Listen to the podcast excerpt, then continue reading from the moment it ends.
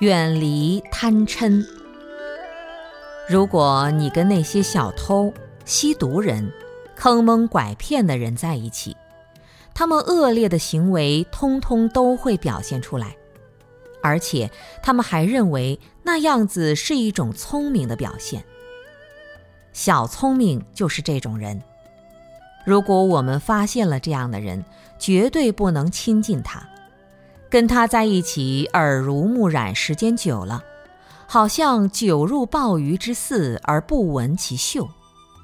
如果你到一个臭的地方去，经常去，经常去，时间久了，自己不觉得自己臭，自己也就臭了。如入芝兰之室，久而不闻其香。入芝兰之室，虽日久不见其香，但自身有香。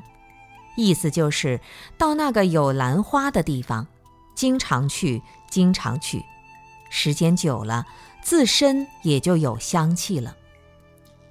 所以告诉我们，勿近于痴人。